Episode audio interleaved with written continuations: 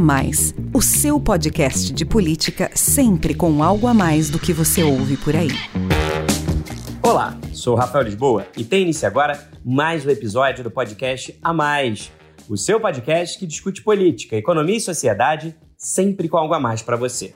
O A Mais faz parte da Bússola, que é uma plataforma de conteúdo estratégico, parceria da revista Exame com o grupo FSB. Hoje o A Mais traz aqui para você um debate promovido pela Bússola sobre os cinco anos da reforma trabalhista. A lei número 13.467 foi sancionada no dia 13 de julho de 2017, com o objetivo de modernizar a regulação das relações de trabalho, que até então se baseavam em uma consolidação de leis editada em 1943. Para atualizar a CLT, que tinha mais de sete décadas, os legisladores aprovaram uma série de mudanças para adequá-la à realidade brasileira contemporânea, que conta com uma economia diversificada e novos modelos de trabalho e produção a partir dos avanços tecnológicos. Uma das alterações mais significativas foi a valorização do diálogo entre empregados e empregadores, com o reconhecimento da autonomia da vontade coletiva. O chamado negociado sobre legislado foi uma forma de permitir a adaptação da legislação às situações locais, desde que preservados os direitos e as garantias constitucionais do trabalho. Com estímulo à negociação, houve maior celebração de acordos, evitando conflitos e garantindo segurança jurídica para todos os envolvidos. Segundo o Tribunal Superior do Trabalho, desde 2017, o ajuizamento de ações trabalhistas na primeira instância teve uma queda de 43%, além do fortalecimento do instrumento da negociação, que se revelou fundamental durante o enfrentamento à pandemia. Outras novidades trazidas pela reforma ganharam rapidamente adesão, como o teletrabalho, o fracionamento de férias em três períodos e as trocas de dias de feriados por meio de acordos coletivos. Uma mudança também importante foi a regulamentação do trabalho intermitente, trazendo para a formalidade trabalhadores contratados para demandas específicas e conferindo-lhes proteções, direitos trabalhistas e previdenciários. Esses são apenas alguns exemplos das transformações promovidas pela reforma trabalhista. Passados cinco anos da sua entrada em vigor, qual o balanço que se faz da nova CLT? Quais são os principais avanços? Que desafios ainda precisam ser superados? E quais são as questões mais urgentes para continuar aprimorando a regulação trabalhista? Tudo isso foi debatido em uma hora de live no YouTube da Exame. Me acompanharam no bate-papo o ministro Alexandre Luiz Ramos, do Tribunal Superior do Trabalho, Alexandre Furlan, presidente do Conselho de Relações do Trabalho da Confederação Nacional da Indústria, a CNI, e André Portela, professor da Escola de Economia de São Paulo da Fundação Getúlio Vargas. Vamos ouvir. Vou começar então o nosso bate-papo perguntando quais são, na opinião de vocês, as mudanças mais importantes promovidas pela reforma trabalhista nesses cinco anos. Vou dar início à nossa conversa com o senhor, ministro. Nesse processo de modernização da CLT, quais são, na sua avaliação, ministro Alexandre, os principais avanços e quais têm sido os impactos para a Justiça do Trabalho desde que a nova legislação entrou em vigor em 2017? Rafael, essa é uma excelente pergunta para começarmos e eu destaco é, uma palavra da sua pergunta que diz respeito à modernização da legislação. É, de fato, a sociedade, como nunca antes visto, se transforma numa velocidade e numa profundidade é, muito grande. E claro que o aparato normativo, a infraestrutura legal que permite é que essa, que essa grande embarcação é, navegue, é, não acompanha essas transformações, mas é preciso sempre o, o Estado, e aí a função precípua do Poder Legislativo, de modernizar, atualizar, deixar a legislação mais adequada ao seu tempo. É, e é realmente é, inimaginável é, acharmos que uma legislação da década de 40 sabendo como era a situação do Brasil na década de 40, ainda um país pré-industrialização, maior parte da população morando no campo, é, no momento político do Estado Novo, em que o Congresso Nacional foi fechado, havia fecha, houve fechamento dos partidos políticos, perseguição a inimigos, à oposição. Então, era, era um Estado é, bem diferente do Estado democrático que nós temos hoje. Então, eu entendo que é impensável é, se entender que uma legislação da década de 40 é, possa ser a resposta para todas as questões que nós temos atualmente. Então, a reforma, é, na minha compreensão, é, veio é, em bom tempo, é, ainda um pouco atrasada, ainda um pouco superficial para dar conta de todas essas transformações da quarta revolução é, industrial, e se tivermos tempo, falamos um pouquinho é, sobre elas. Mas, é, apesar disso, a reforma avançou. Avançou no que eu identifico como três pilares importantes. O pilar dos direitos materiais, as relações é, contratuais entre empregados e empregadores, e nesse aspecto, como você mencionou, houve uma valorização da autonomia da vontade das partes, é, quebrando-se um pouco aquela ideia é muito arraigada na estrutura de proteção trabalhista da hipossuficiência do trabalhador, muitas vezes quase uma incapacidade de, de manifestar a sua, a sua vontade. É, e isso também me parece que ajuda muito no desenvolvimento é, econômico e social, porque mais de 90% das empresas ativas no Brasil é, podem ser consideradas pequeno negócio. Das quase 20 milhões de empresas, nós temos aí quase metade como microempreendedor individual, uma figura que completou agora pouco mais de 10 anos também, em que é, na mesma pessoa se encerra o trabalhador, o investidor e o empresário. Então, isso facilita é, o acordo de jornada, de compensação diretamente entre empregados e empregadores. Uma, um segundo pilar muito importante foi atribuir uma maior responsabilidade no acesso à justiça do trabalho, que até a reforma é, era muito facilitado, é facilitado até demais. E isso permitia, enfim, uma série de é, reclamações, muitas vezes é, infundadas, é, prejudicando, inclusive, o atendimento daqueles casos realmente é, importantes.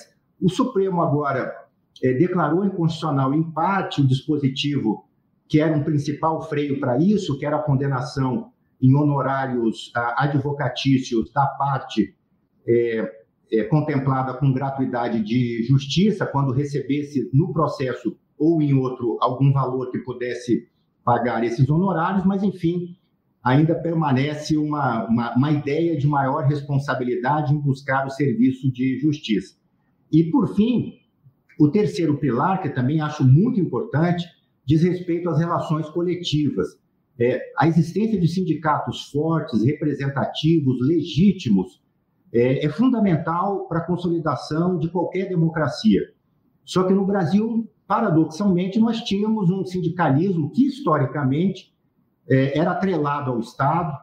É, nós tivemos um, um modelo que perdura ainda é, hoje com algumas é, estruturas, é, primeiro de uma contribuição sindical compulsória, a impedir que os sindicatos é, busquem a sua legitimidade, convencimento é, na base. Isso já foi extinto com a reforma trabalhista, a contribuição compulsória, e já validado pelo Supremo, mas nós temos ainda um caminho a percorrer até chegarmos a um sindicalismo realmente forte, representativo, é, que é o, o, fim da unicidade sindical, é, o fim da noção de categoria e a representatividade do sindicato na negociação coletiva, não para toda a categoria, mas só para os é, associados. Nós temos hoje no Brasil, entre sindicatos de trabalhadores e de é, empresas, mais de 17 mil sindicatos, mais de 600 federações e mais de 60 confederações 14 centrais sindicais, sem contar as entidades sindicais de trabalhadores domésticos. É uma estrutura é, muito inchada, com déficit de representatividade e sindicalização, tanto para se ter uma ideia que o segundo país no mundo com maior número de sindicatos é a África do Sul, com 191 sindicatos. É, confirmei isso com uma professora é, daquele país que esteve aqui no TST há, há uma ou duas, duas semanas. É claro que comparar Brasil, no seu tamanho e população, com a África do Sul pode ser meio injusto, mas se compararmos, por exemplo, com os Estados Unidos, que tem é, mais de é, 320 é, milhões de habitantes e um território né, é, tão vasto como o Brasil, lá é, são 190 sindicatos. A diferença é, muito grande, realmente. Como o senhor disse aí, é impensável, né? a gente ter uma legislação trabalhista que já tinha mais de 70 anos, né? Da década de 40, como o senhor lembrou, num período em que a economia brasileira é uma economia pré-industrial. Então, a gente está falando de um mercado de trabalho hoje dinâmico, profundamente transformado pelos avanços tecnológicos, com novas formas de produzir, novos modelos de trabalho. Então, essa legislação ela foi providencial e, como o senhor disse, ela já veio atrasada, né? porque é preciso atualizar permanentemente. Agora quero ouvir o outro Alexandre aqui, do nosso painel, o Alexandre Furlan, da CNI, sobre as transformações trazidas pela reforma trabalhista. Furlan, o ministro ele elencou aqui três pilares de avanço. O primeiro deles diz respeito ao direito material, a valorização da vontade das partes, da negociação é, na relação entre empregados e empregadores. Ele também destacou aqui uma maior responsabilidade no acesso à justiça do trabalho e terminou aqui enfatizando a questão das relações coletivas, da importância de ter mais representatividade efetiva dos sindicatos. Quero te ouvir, né, é, ao substituir uma legislação que era de 1943, como é que você analisa, Furlan, as contribuições da nova lei para as relações do trabalho? Você destaca essas mesmas questões aí que foram tão bem defendidas pelo ministro? Que pontos da nova CLT você considera mais importantes para a segurança jurídica de empregados e empregadores? Bom, é, primeiro agradecer já o introito que o ministro fez, porque ele acabou abordando os aspectos que são extremamente importantes do ponto de vista jurídico. É, e, obviamente, é, para os é, empregadores e para os trabalhadores, é, temos que muito mais olhar, vamos dizer, a realidade do que acontece. Então, vamos lá também, lá para trás um pouquinho, é, para tentando caminhar por esses pilares que o ministro colocou, uh, e também já, já muito bem disse, o, o conceito de hipossuficiência do trabalhador que se tinha na década de 40 do século passado, uh, onde sequer recebia uma informação e onde o, o, o, trabalho ainda era um resquício do nosso momento escravagista de libertação no, no, em 1888, é, para hoje, em que o sujeito, qualquer um, é, é, pega um smartphone e se ele quiser saber qualquer informação sobre tudo que ele quiser saber de relação de trabalho dele, ele tem na mão. Então, o que, que acontece? Nós tínhamos uma mastodôntica legislação trabalhista, uh, protecionista ao extremo, porque assim era quando ela nasceu, uh, e que precisou ser adequada à realidade social, produtiva e econômica do Brasil. Né? Para que um país se desenvolva, seja competitivo, gere emprego, incremente a renda e tudo mais, você tem que ter legislação adequada a isso. E o que eu sempre dizia, uh, em tom de brincadeira, é que a CLT era uma legislação tamanho único que tratava igualmente os desiguais. Porque você não pode tratar um metalúrgico do ABC paulista igual ao metalúrgico do interior da Paraíba. Você não pode uh, uh, ver um, um, um, comerciário da Oscar Freire e tratar ele como um comerciário aqui de Sinop, do interior de Mato Grosso. É diferente. Então, para mim, o ponto mais importante eh, respaldando tudo que o ministro disse, foi a valorização da negociação coletiva. Porque nós somos N Brasis. É, é, então, para você poder adequar a realidade, eu lembro, eu só fazer um parênteses, eu fui negociador de. Eu fui presidente de um sindicato, que era o Sindicato da Alimentação, a, e ele tinha empresas multinacionais e tinha um sujeito que tinha uma máquina de arroz com sete funcionários. Então, qual era o, o, o, a negociação? Eu me escudo atrás de uma convenção coletiva, sindicato com sindicato, patronal com trabalhador, e eu nivelo por baixo. Por quê? Porque eu não posso, uma, uma, uma, uma Bung, uma Cargill, por exemplo, não pode ter o mesmo tipo de tratamento que um sujeito que tem sete funcionários. E assim era. Então, hoje, quando você privilegia o negociado sobre o legislado, lembrando sempre que o Brasil foi um dos únicos países do mundo que alçou a um patamar constitucional todos os direitos trabalhistas, Décimo terceiro, férias, insalubridade, auxílio maternidade, paternidade, compensação de horário, valor da hora extra, está tudo na Constituição. E isso a modernização não permitiu mexer, que era um dos grandes é, discussões ideológicas. Ah, eu, eu sempre ouvia, isso é, é, é, essa mudança é precarização. Não é precarização, é atualização de algo que era muito antigo.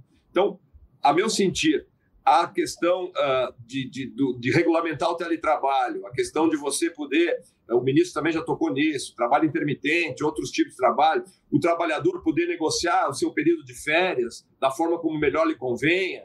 É, acho que tudo isso é, resolve. Agora, também tem uma coisa que foi dito pelo ministro. Nós vivíamos a Justiça do Trabalho de aventuras jurídicas. Era pedido de A a Z, não acontecia nada se o sujeito ganhava 20% do 100% que ele pediu. Isso tudo também inibiu um pouco né, que você tivesse uma, uma, uma, uma, uma vamos dizer assim, uma continuidade daquilo que era um absurdo, uma justiça do trabalho ter mais de 2 milhões de ações todo ano, fora essa parafernália de sindicatos que o ministro já se referiu, né? É, sindicato dos trabalhadores na indústria de roupa branca, como tinha em São Paulo, é, ou sindicato dos, empregados, dos empresários, não sei das quantas, isso aí tinha que acabar, eu acho que acabou, eu fico por aqui, continuamos depois. Obrigado, Fulano. Agora quero ouvir o professor André. Professor, a gente sabe que um conjunto de leis trabalhistas modernas e atentas às novas demandas do mercado é fundamental para um mercado de trabalho dinâmico, capaz de gerar empregos e proteger os trabalhadores, que é fundamental, e para a competitividade do Brasil e do seu setor produtivo. Como é que você avalia as mudanças da reforma trabalhista? Rafael, eu avalio com muito bons olhos. Eu acho que as palavras do, do, ministro Alexandre de fato sintetizam bem. É um avanço. Não é um avanço ideal, ou não é um avanço talvez que muitos gostariam, etc. Deixou coisas ser feitas, mas o balanço é muito positivo, a meu ver, em tudo isso. Né? É pelas razões elencadas já aqui pelo, pelo ministro Alexandre e pelo, pelo fulano também. Né? Então, eu queria aproveitar aqui, né, nessa, nessa, nessa primeira abordagem aqui é complementar o, o, o, que o ministro Alexandre falou e o fulano, porque eu acho que, de fato, foi, foi bastante avanços. Né? E, e aí, ministro, vou exatamente os seus aspectos, como isso, eu acho, ao meu ver, é importante nos aspectos econômicos, e os ganhos que se tem no, no, nos aspectos econômicos, de eficiência né, da, da, da, da, economia, etc. Vamos começar com a, a questão do, do, acesso à justiça trabalhista, os fatores, isso que o fulano falou também. Isso tem dois impactos econômicos diretos. Primeiro, o custo de transação. Né? É, é, é muito caro para as empresas, para os sindicatos, para os trabalhadores, ter que, a qualquer momento ou qualquer coisa, acessar a justiça, provocar a justiça, antes de, da possibilidade de se acertarem entre eles. Né? Então, tem, tem muitos aspectos que você, quando pensa, as, as empresas têm que ter um RH enorme para poder lidar com esse dia a dia.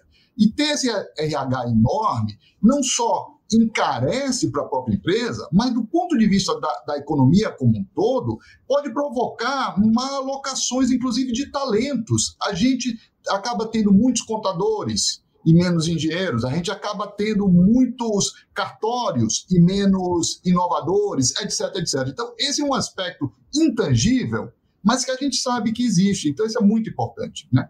Um outro aspecto importante que eu acho que é a redução da incerteza jurídica.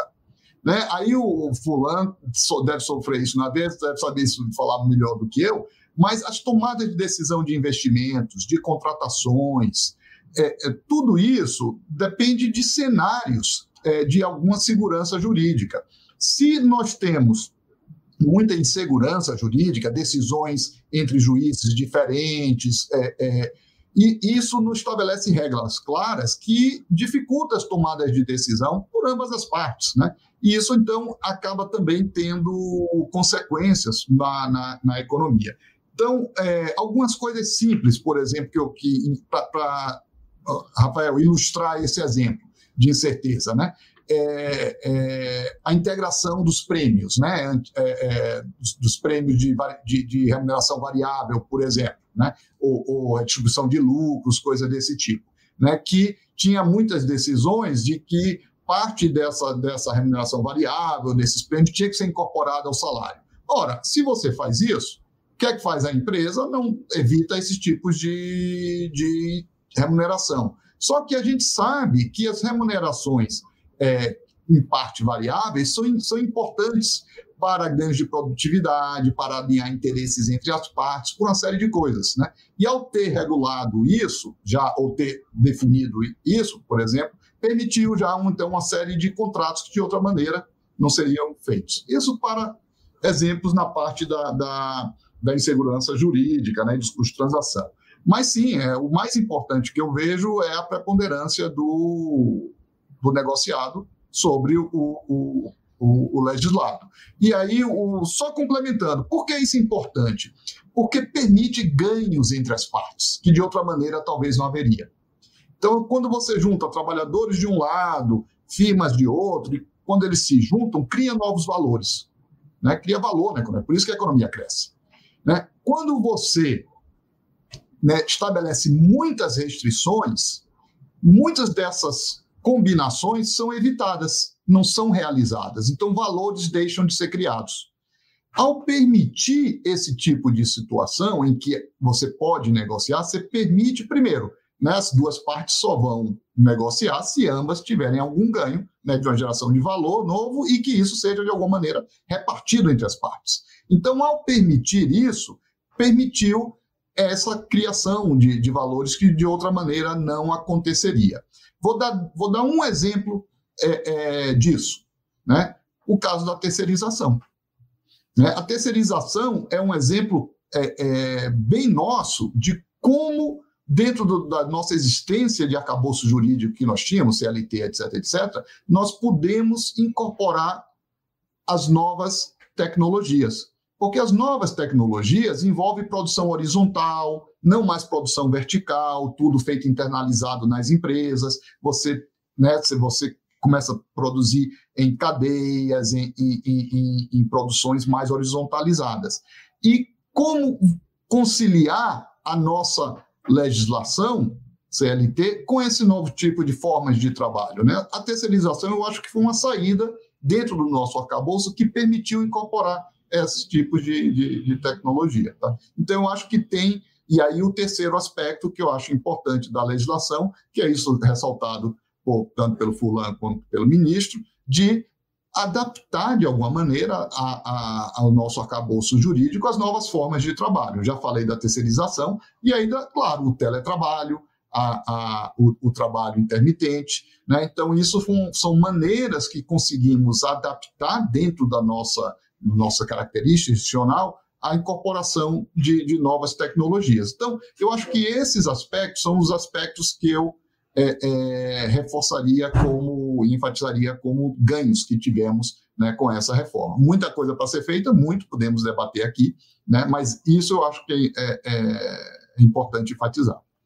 É, em relação à segurança jurídica, eu acho que o, o André foi muito feliz quando ele coloca esses casos que existiam, porque, por exemplo, muitas vezes você fazia uma negociação coletiva de comum acordo e vinha, eventualmente, o Ministério Público do Trabalho com uma ação uh, uh, para tentar desconstituir aquele acordo, e isso era aceito na Justiça. Uh, eu vou, vou, citar só um exemplo, para ver como hoje a gente tem segurança jurídica para fazer esses acordos. Tinha uma empresa que ela colocava um ônibus à disposição numa cidade pequena em que o, o centro produtivo estava exatamente a 3,5 km do centro da cidade. Então fizeram um acordo que a, o ônibus da empresa passava, durante seis anos isso valeu, passava numa praça da cidade às sete horas da manhã, aqueles trabalhadores que lá estivessem uh, poderiam ser levados. Sete anos depois, o Ministério Público entrou, uh, uh, o juiz anulou, dizendo que tinha que pagar as horas de itinerário, que é um assunto que estava em voga aí. E o que, que a empresa fez? Hoje as pessoas vão de bicicleta, a pé, Coisa... Então, assim, era uma negociação, e hoje não, hoje você tem segurança em saber que se você fizer este acordo respaldado entre a tua empresa e o sindicato, que é outra coisa que eu acho que o ministro pode comentar depois, eu acho que nós vamos sair cada vez mais da convenção coletiva, sindicato com sindicato, e para o acordo coletivo, empresa, uh, sindicato ou empresa, trabalhadores, como dizia o André. Desculpem se eu uh, interrompi. Imagina, Fulano, foi ótimo e sempre que vocês quiserem complementar, fiquem à vontade. A ideia é que esse nosso bate-papo aqui seja bastante fluido e dinâmico, e é sempre bom ouvir aí os insights, as reflexões de vocês três. E aí eu quero pegar, então, é, a última frase do André, para dar agora início à segunda rodada de perguntas, que ele falou assim: ainda tem muita coisa para ser feita. Pois é, vocês três aqui citaram avanços importantes trazidos pela nova CLT para o mundo do trabalho nesses últimos cinco anos. Eu acho que o grande destaque aí que todos vocês mencionaram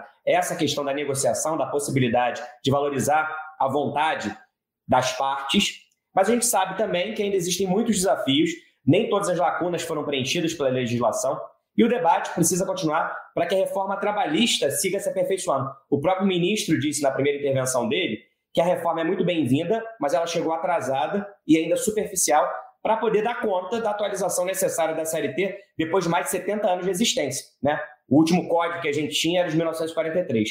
Que temas, então, que não foram contemplados como deveriam, precisam avançar? Quais são as questões mais urgentes que precisam ser endereçadas? Eu vou continuar conversando com você, André. A gente sabe que o Brasil é um país com uma média de informalidade no trabalho de 40% ao longo das últimas décadas. Além disso, a taxa de desemprego, apesar da queda esse ano de mais ou menos 14% para 9,5%, ainda preocupa, claro, ela ainda é muito expressiva. Diante disso, que principais desafios para enfrentar esse quadro e que ainda não estão contemplados na legislação em vigor, você vê como mais urgente para avançar, professor? Lei não cria emprego.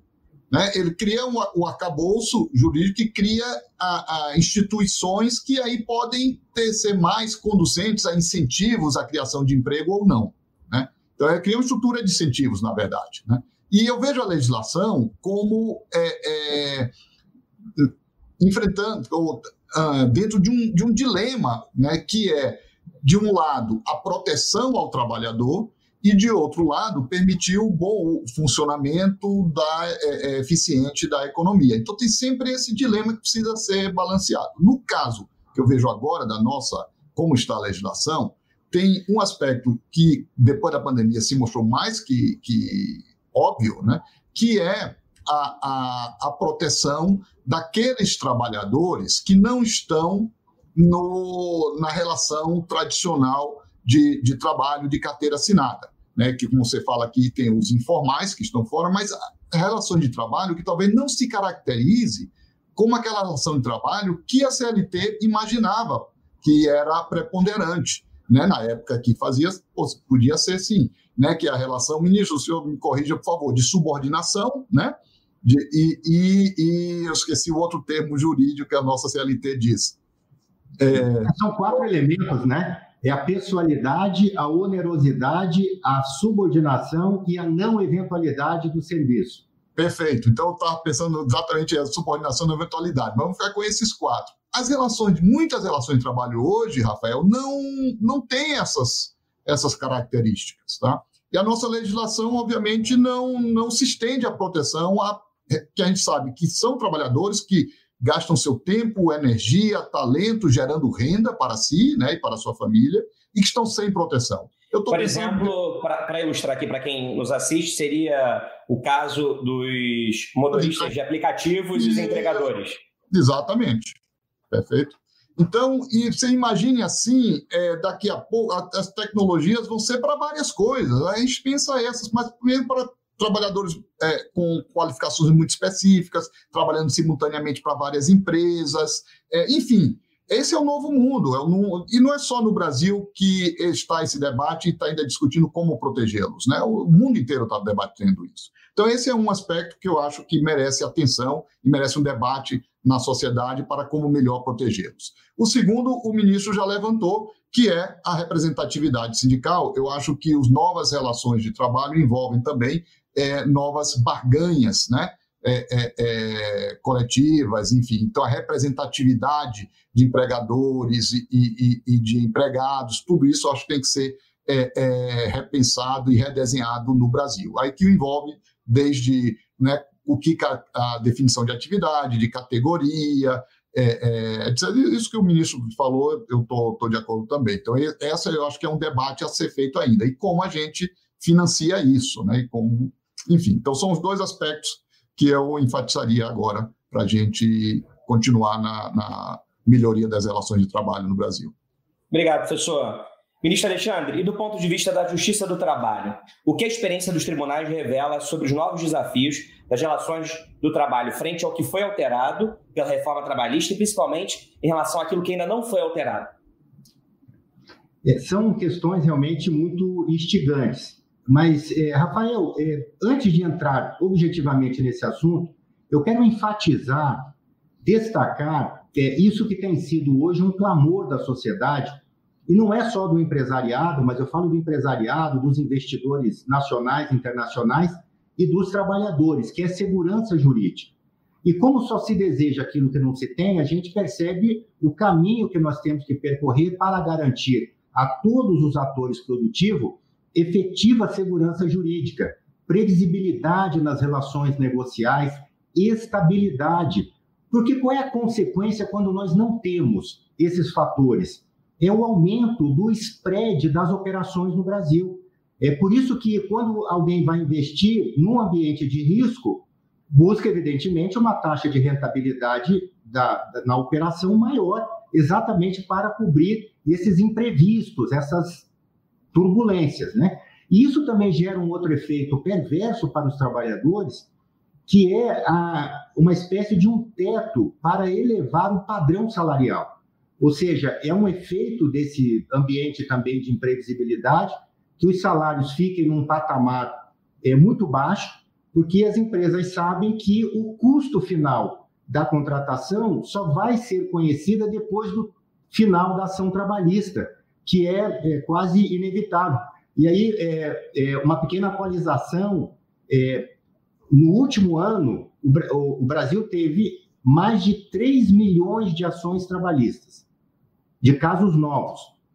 Isso já com uma redução, porque era 4, 4,5 milhões a série histórica é, é, que vinha se estabelecendo. É claro também, eu, eu enfatizo o que o Fulan disse, que quando se tem uma convenção coletiva, se estabelece é, um padrão por baixo ou mediano, de tal forma que as grandes empresas buscam depois é, é, complementar esses benefícios através de acordo coletivo. E havia muita discussão o que valia, se valia a convenção ou o acordo, ou se eu podia picotar é, direitos de uma e de outra. A reforma também veio com é, muita objetividade e disse que o acordo, porque é mais aderente à realidade concreta das partes, prevalece no todo em relação à é, convenção coletiva. É, há um outro aspecto também, agora é, entrando na, na pergunta que você fez, Rafael, que a Justiça do Trabalho não tem chance para dizer não vou julgar determinada causa. Então, as transformações da Revolução 4.0 se apresentam imediatamente e tão imediato quanto as ações é, discutindo é, os conflitos, é, inclusive pela inexistência de uma normatização adequada a esses casos novos. E o juiz do trabalho, como todo juiz, não pode se esquivar de julgar um caso alegando inexistência de lei. Ele tem que buscar outras ferramentas dentro do ordenamento jurídico para dar uma solução. E aí, é claro, muito se aponta para a insensibilidade da justiça do trabalho face a essas novas relações, mas porque de fato o juiz do trabalho não tem outra ferramenta além da própria é, CLT. Claro que existe uma cultura, uma tendência de procurar enquadrar tudo dentro do modelo da CLT, o que na minha concepção é um equívoco. É, o trabalho mediante plataforma é, é um exemplo disso. É, esses temas já chegaram no Tribunal Superior do Trabalho. Há três de oito turmas que julgam essas divergências é, entre tribunais regionais ou violação de lei já entenderam que não existe vínculo, mas é, uma outra turma é, abriu é, a divergência interna dentro do TST, entendendo que há vínculo empregatício. É claro que esse tema do trabalho em plataforma não se resume só aos motoristas é, por aplicativo, nós podemos é, estender para uma série de outras situações, profissionais médicos que, é, enfim, disponibilizam seus serviços em plataformas e, e por aí vai. É, me parece que este é o grande desafio. As empresas é, buscam hoje, através de seus planejamentos estratégicos e na é, e, e na parte que lida com gestão de pessoas, buscar o alinhamento, o comprometimento dos trabalhadores aos seus objetivos estratégicos. Isso não passa, ao contrário do que se imagina, com premiações financeiras. Há estudos recentes, reiterados, validados, de que eh, os empregados, principalmente nas atividades criativas, eh, não se eh, incentivam por remuneração, ao contrário, ficam tão preocupados com o processo de aumentar a produtividade que se esquecem, é, enfim, de agregar valor criativo, intelectual ao seu trabalho. Os desafios são muitos ainda, como o senhor disse logo no início, é um processo de atualização permanente, né? Mas a Justiça do Trabalho não pode se esquivar de julgar casos, mesmo que não haja jurisprudência evidente, explícita para aquele caso. A gente vai conversar na próxima rodada de perguntas como é que foi a experiência da pandemia, porque certamente a Justiça do Trabalho teve que lidar com situações inimagináveis, certamente sem precedente. Mas antes disso, eu quero ouvir o Furlan sobre esses aspectos das relações trabalhistas, cuja regulação ainda não é suficiente, Furlan. Passados cinco anos da entrada em vigor da nova CLT, que temas, na sua opinião, ainda faltam ser endereçados? Bom, primeiro, primeiro eu queria ir lá para o enunciado da, da pergunta, quando você fala que a gente ainda tem que enfrentar o desafio do desemprego, da elevada informalidade. Eu diria de um outro aspecto que é muito importante, que é o nosso baixo crescimento de produtividade. Nós produzimos muito pouco. Né? Um trabalhador brasileiro produz cinco vezes menos que um americano, três vezes menos que um alemão, quatro vezes menos que um coreano. Mas isso acho que eu queria deixar para depois, para o complemento, quando a gente for falar de necessidade de qualificação e aprendizagem. Mas especificamente agora, a gente também tem a questão de custo uh, remuneratório do trabalho formal, quer dizer, a empresa acha que paga pouco, o empregado acha que a empresa acha que paga muito, o empregado acha que ganha pouco e, e, e, ainda o governo fica com uma grande parte, que é uma coisa que a gente tem que adequar. Agora, nos aspectos específicos, eu, eu quero falar de coisas uh, específicas. Eu acho que o, o, o conceito teórico já foram ditos e até lembrar aqui que o, o, um, um, outro André, professor, o, o, André Jobim, lá de Porto Alegre, que é um advogado amigo da, da Academia Nacional de Trabalho, uh, fez uma observação aqui quando o senhor falava é, que o direito é do trabalho e não do emprego. E por isso mesmo a gente tem que olhar para essas novas relações que existem, né? Porque o direito é, é do trabalho, não é do emprego, aquele específico. Mas eu diria assim: ó, nós temos um caminho longo, Rafael, para aperfeiçoar a questão de aprendizagem. Nós precisamos aperfeiçoar isso. Hoje em dia, os jovens vão para as empresas para tirar xerox, carregar papel e não para estar inseridos numa qualificação do processo produtivo específico. É, tem que aperfeiçoar ainda a regulamentação do teletrabalho. O ministro deve estar vivenciando isso em alguns processos aí, coisas que ainda não que são obscuras, quem paga o equipamento e a luz e eu, e pode ter trabalho híbrido, pode não ter, isso é uma coisa importante que você tenha a, a, a, uma, uma, uma, estruturação legal para o trabalho híbrido também. É, o que constitui acidente de trabalho é, também. Para quem trabalha em casa. É, eu, eu especificamente, para falar, nós tínhamos antes acidente de percurso considerado é, é, é como acidente de trabalho. É, é, eu, na minha empresa, tive dobrado o meu FAP RAT porque dois se acidentaram de moto quando tinham ido almoçar em casa. Mas não vem ao caso. Mas mais, questão da contratação de pessoas com deficiência. Não é simplesmente com cota versus número de empregados que você soluciona isso. Eu nasci numa pequena cidade do interior de Santa Catarina, que hoje tem uma empresa lá que tem 10 mil funcionários, ela precisa ter 500 deficientes trabalhando. Não encontra, porque aqueles que, que, que são deficientes, eventualmente já têm um BPC, um benefício de prestação continuada da Previdência, e às vezes as empresas eram multadas. Hoje, hoje já tem uma jurisprudência que diz: olha, se a empresa envidou todos os esforços para ter esses empregados, aí não conseguiu, mas precisa melhorar. Por exemplo, outra coisa que nós temos dito, criar um conselho de administrativo de recursos trabalhistas, porque o auditor fiscal que te multa é o mesmo que julga o teu recurso, então é, é difícil ter uma isenção nesse caso.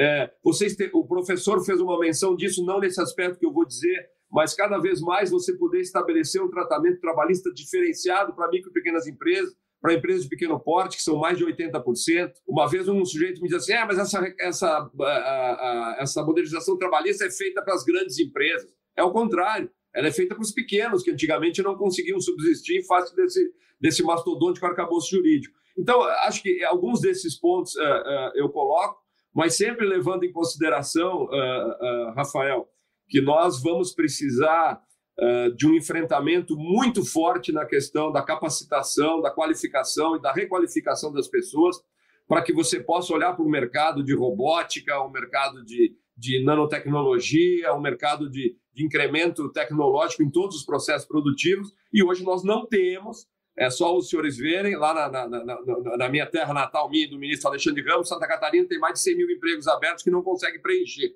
Então, nós temos muita coisa para evoluir, não é só do ponto de vista da legislação, do ponto de vista de um conceito de sociedade, responsabilização social de empresas, governo e tal, para criar uma mão de obra necessária a enfrentar esse mundo do trabalho que vem aí. É, a gente fez aqui já alguns debates aqui na bússola, na exame, sobre a carência de mão de obra qualificada nessa área de tecnologia da informação e de comunicação, né? A chamada TIC, que enquanto a gente tem aí é, um, uma taxa de desemprego agora de 9,5%, mas a gente chegou a ter quase 14%, a gente tinha ali oferta de vagas que não eram preenchidas por conta da falta de mão de obra qualificada e disponível nessa área de tecnologia, de tecnologia da informação e da comunicação. E aí, Folan, eu quero aproveitar então que você citou o exemplo aí do teletrabalho, do trabalho híbrido, que foram formas de trabalho que se tornaram aí uma realidade nos mais diferentes setores e atividades nos últimos dois anos por conta da pandemia. Eu quero então conversar com vocês agora sobre os impactos da pandemia para o mundo do trabalho. As limitações impostas pelo coronavírus nos últimos dois anos trouxeram inúmeros desafios e diante dessa crise sanitária e econômica sem precedentes, foi preciso adaptar-se para assegurar a sobrevivência de empresas e empregos. Negociação e flexibilidade tornaram-se palavras de ordem dos tempos atuais. Que lições esse período tão desafiador deixa para as relações trabalhistas e continuarão como legado, mesmo quando tivermos vencido, espero que em breve, definitivamente a Covid-19? Primeiro você, Furlan, que representa aí a Confederação Nacional da Indústria. Quais os principais aprendizados trazidos pela pandemia? É que sempre existirão fatores externos que vão distanciar a realidade vivenciada, ainda que temporariamente, da normalidade. Quer dizer, são fatores que vêm, que você não tem um controle imediato sobre eles e que te obrigam a mudar, ainda que emergencialmente. E para isso é extremamente importante, e aí eh, eu quero dizer a vocês que eu convivo por força da entidade que represento, da Organização uh, Internacional dos Empregadores, eu convivo com gente do mundo inteiro. E eu posso dizer que quase todo mundo tomou medidas emergenciais quando você se defronta com um problema dessa magnitude. E tem que ser medidas emergenciais de alcance imediato e que, a meu ver, sempre, para que sejam efetivas, tem que ser levadas a cabo pelo diálogo social tripartite, ou seja, tem que entrar governo, mas tem que entrar empregadores e trabalhadores também para que você tenha uma forma efetiva de construir as soluções emergenciais e imediatas. E aí eu quero, uh, já termino para dizer o seguinte: ideologia não soluciona problema que exige racionalidade e ação. É por isso que eu acho assim: o Brasil podem falar o que, fal que quiserem falar, mas dentre os países inteiros do mundo, com a dimensão que nós temos populacional, com a, com a, diferenciação que nós temos entre, entre segmentos, com a diferenciação que nós temos entre população, é, entre os diversos Brasis, eu acho que nós caminhamos bem. Então é isso. Quando você tem alguma coisa que, que, que, seja anômala ao teu dia a dia, primeiro, emergência com responsabilidade, com diálogo e, e, sabendo sempre que o que soluciona problema é uma união de esforços e não debates que não, não levam as coisas adiante. Obrigado, Fulano.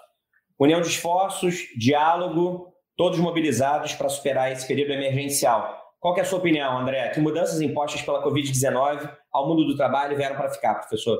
A pandemia, né, por vias tortas, mostrou do, dois aspectos importantes da nova legislação trabalhista.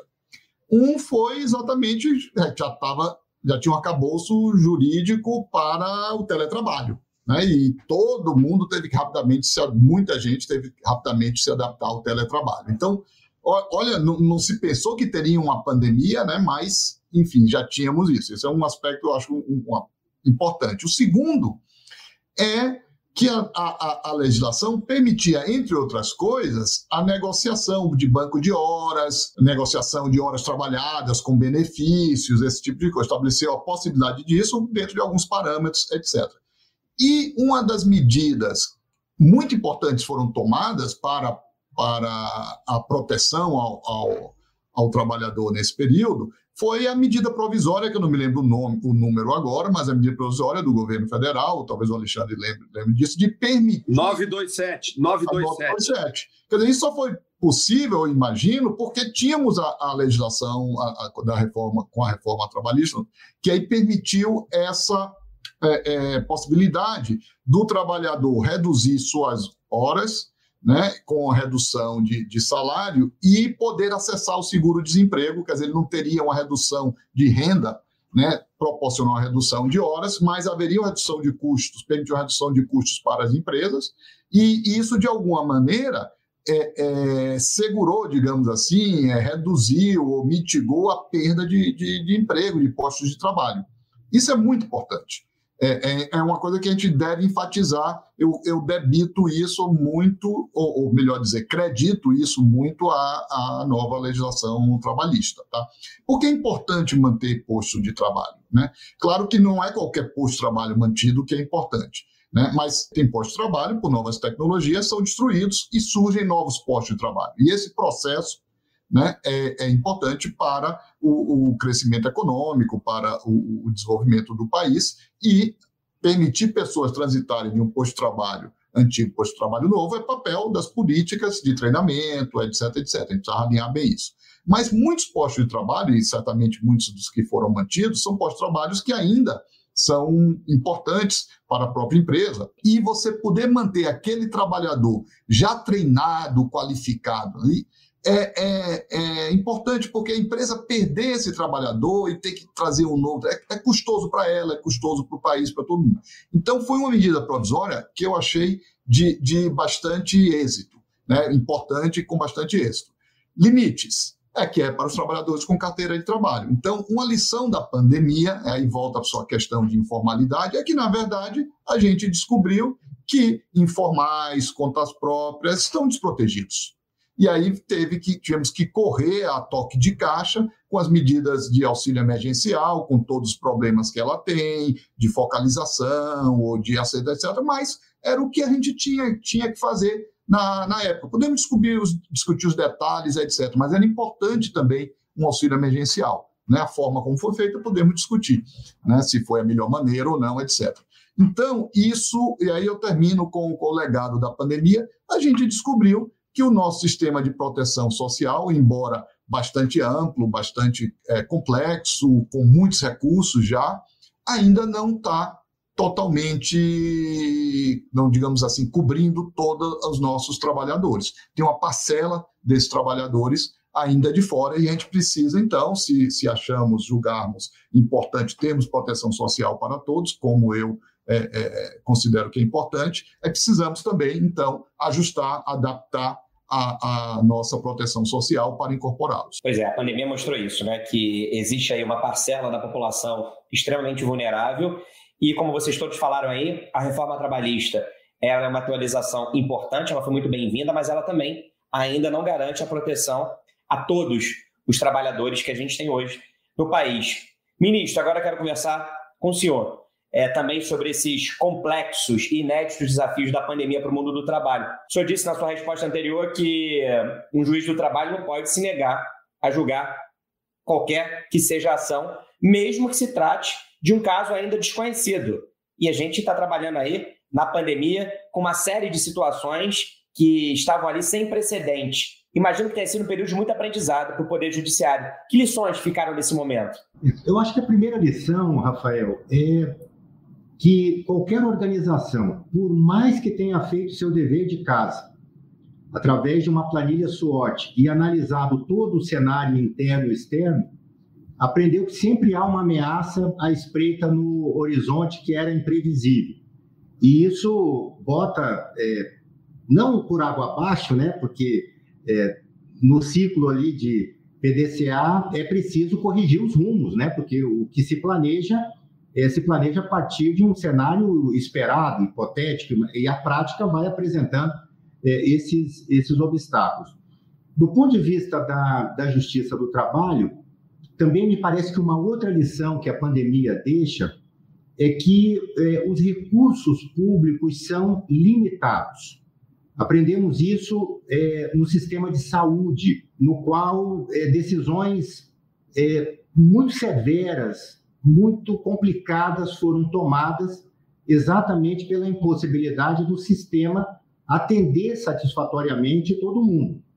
Ouvimos notícias que na Itália havia é, a triagem e a escolha de quem seria atendido com uma possibilidade de, de sobrevivência e aqueles que seriam realmente é, deixados de fora do, do sistema. Isso é muito, muito sério. Mas eu trago essa experiência e espero que fique esse legado no âmbito do sistema de justiça também.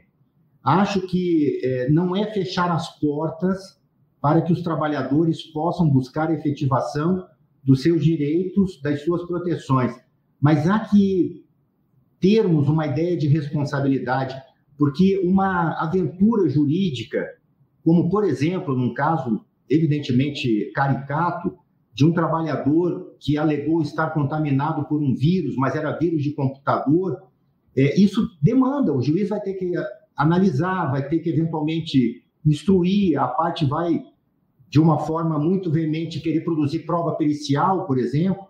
E sim, e são situações do mundo concreto, para depois o juiz dar uma decisão sujeita a recurso, e isso retira do sistema da prestação de serviço do judiciário o atendimento das questões é, realmente importantes. Então, isto espero que seja é, um, um, legado.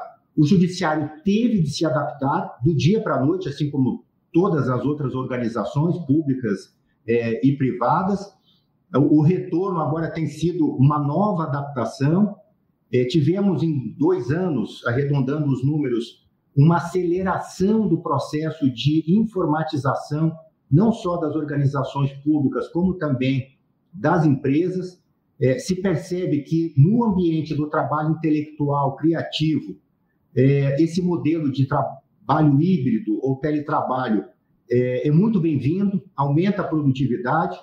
Claro, isso não se aplica à, à linha de produção é, direta, né, de, de trabalhadores é, é, mais braçais, digamos assim, é, mas são é, legados que vão se incorporar definitivamente nas nossas é, estruturas, é, apontando e acelerando é, um novo futuro de direito do trabalho, de relações de trabalho, de sistema produtivo, que já bate as nossas portas. Aproveitando então essa sua fala final aí sobre como essas mudanças trazidas pela pandemia acabam apontando para um futuro que já, que já chegou, eu quero encerrar aqui o nosso bate-papo. A gente tem poucos minutos, mas eu vou fazer uma pergunta bem objetiva para os senhores, que é como vocês enxergam o futuro do trabalho?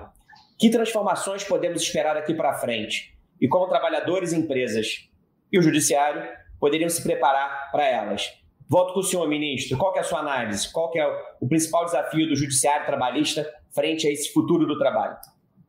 É, primeiro, é um futuro é, incerto, né? Nós estamos é, tateando algumas, algumas evidências. Mas, por exemplo, o trabalho por plataforma já é uma realidade. Né? O Congresso está enfrentando alguns projetos de lei para disciplinar essa questão, dar é, é, proteção previdenciária, eventualmente estender alguns direitos trabalhistas, enfim, mas isso é função do Congresso dentro do, do ambiente democrático. Se demorar muito, já vem uma lei defasada, porque hoje nós falamos em, em carros autônomos, é, já há essa tecnologia, nós falamos em caminhões autônomos, em navios autônomos. Na China, já desde 2017, existe um porto totalmente automatizado, com pouquíssimos trabalhadores que funciona 24 por 7. É, enfim, são realidades que já estão aí. Agora, nós podemos pensar em trabalho no metaverso. É, esta quarta revolução industrial é interessante observar que, ao contrário das outras três, que mudou a forma pela qual o ser humano desenvolve o seu trabalho, esta atual muda, inclusive, o próprio conceito de ser humano. Né? Falamos assim, para exemplificar, é, edição de genoma e exoesqueleto. Né? O, que é, o que será ser humano é, no, no futuro. E são questões muito concretas, é, como eu falei, batem imediatamente as portas do judiciário, de um modo geral, não só o trabalhista, e nós precisamos dar respostas. Na minha opinião, acho que é, a Justiça do Trabalho peca, numa certa medida, a querer dar esta resposta tamanho único para todas as situações, tentando ver o mundo pela, pela ótica da CLT. A própria reforma trabalhista ressalva a diferença entre trabalhador subordinado e o autônomo, isso já ficou claro. O que é autônomo está na legislação não trabalhista, digamos assim, na legislação civil, o prestador de serviços, o representante comercial, o transportador autônomo de cargas, enfim, é uma série de, de outros tipos de contrato de, de prestação de serviço humano não subordinado que devem ser também prestigiados e a Justiça do Trabalho, é, se não entender esse desafio, vai continuar tendo a sua competência reduzida, como tem ocorrido com as últimas decisões do Supremo nesse sentido. Obrigado, ministro. Furlan, quais são as suas expectativas para o futuro? Como é que as empresas podem se preparar e aproveitar aí para as oportunidades que virão? Bom, eu queria, Rafael, primeiro pegar todo esse introito que o ministro Alexandre fez é, para dizer que é, é uma verdade absoluta isso. Você vai ter mudança nos indivíduos, na forma como os indivíduos se comportam, você vai ter mudança nas empresas, você vai ter mudança nos processos, ou seja, a partir do momento que você está vendo uma indústria 4.0, que você está vendo, como o ministro falou, é metaverso, é, é, é e-commerce, eu, fui numa, eu fui numa loja nos Estados Unidos que o sujeito demorou meia hora para me atender e falou assim: ó, oh, a gente não tem mais ninguém trabalhando na loja, somos poucos porque é, é, o, as compras online estão nos matando. Então, você vai ter que adaptar e fazer com que as pessoas consigam trabalhar. E para isso, eu, eu, eu, eu queria dizer o seguinte: sempre a gente tem que levar em consideração que num universo que é tão heterogêneo, e aí falo do Brasil falo do mundo inteiro em termos de relações de trabalho, você não resolve nada com legislação apenas. Porque, como disse, eu não sei se foi o André, o ministro falou, até, acho que, foi, até que você possa adequar a legislação à, à rapidez com que as mudanças ocorrem, é, você, não é a legislação que resolve. O professor André também disse, é, e eu, eu, eu, também concordo e digo isso sempre, não é a legislação que gera emprego, o que gera emprego é desenvolvimento econômico, a capacidade que as empresas, que os empresários, que, que os trabalhadores têm de se envolver na dinâmica empresarial moderna. Então, uh, ah, para mim, fator chave, Rafael, é que você cada vez mais, e volto, é, volto a 1972, quando eu tinha 12 anos, é, e que era o Sesc Centenário da Independência do Brasil, agora vão ser os 200 anos, portanto, 50 anos atrás. É, tinha uma musiquinha que falava assim: esse é um país que vai para frente. Oh! Aí era um governo militar. Aí vi uma voz na televisão, que acho que já era do Cid Moreira na época, e dizia assim: mudaremos o Brasil pela educação na próxima década. Passaram-se 50 anos, nós temos deficiências educacionais, nós recebemos gente no Senai com ensino médio completo para fazer, pra, fazer um, um, um, uma máquina, para aprender a lidar com uma máquina, é um analfabeto funcional que não consegue ler o manual. A gente está falando em aprendizagem, uma aprendizagem que precisa ser melhorada. Então, assim, se não tivermos qualificação do trabalhador, se não requalificarmos, se não atentarmos para que processos produtivos modernos também exijam um trabalhador moderno qualificado, também nós vamos estar, uh, acho que, remando contra a maré. Eu acho que são esses aspectos todos. Se mudar os indivíduos, se mudam os processos, se mudam as empresas, se as inovações exigem uma mudança comportamental e de, de coisa, é isso que nós precisamos fazer. Nós precisamos interagir para qualificar e melhorar uh, a, a, nossa mão de obra no Brasil para que a gente consiga atingir esses níveis de desenvolvimento necessários para sermos, como alguns dizem, daqui a alguns anos, a quinta ou a sexta economia do mundo.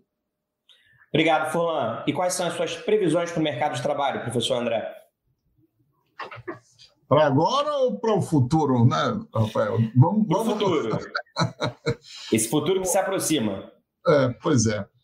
O, frisar muito rapidamente, as mudanças já foram frisadas aqui. Mas certamente as novas tecnologias, robotização, inteligência artificial, isso está chegando, está chegando muito rápido e muda muito fortemente as relações de, de trabalho, né? Então, eu acho que esses são os grandes desafios, como preparar né, a nossa população, os nossos trabalhadores, trabalhadoras, para esse, esse novo mundo. Né? A gente sabe que em, em momentos de grandes mudanças tecnológicas, velhas ocupações são destruídas, novas ocupações são, são estabelecidas, a gente precisa preparar para esse mundo. Só que ninguém sabe direito ainda como é que será. Então, como é que você prepara para um conjunto de atributos, requerimentos de habilidades, etc., que a gente sabe direito o que é que é. É que nem preparar para uma imigração que a gente não sabe para onde vai esse, esse imigrante, né? Então, mas uma coisa que a gente sabe é que aquele, é, aqueles trabalhos rotineiros que podem ser substituídos por máquinas, robôs, é, eles estão se acabando. Então, o, o que precisa são habilidades é, interpessoais, as, as, os serviços de pessoas, esses estão cada vez maiores, é, tomadas de decisão, é, é, intuição, aquela coisa que humana que, que é difícil ser substituído por um robô e talvez difícil ser substituído por uma inteligência artificial. Então, preparar o, o, a, a, as novas gerações para esse tipo de mundo é o grande desafio. Você acabou de ouvir o debate da Bússola sobre os cinco anos da reforma trabalhista, seus avanços e desafios. Obrigado pela sua companhia até agora e a gente se encontra novamente no próximo episódio. Tchau!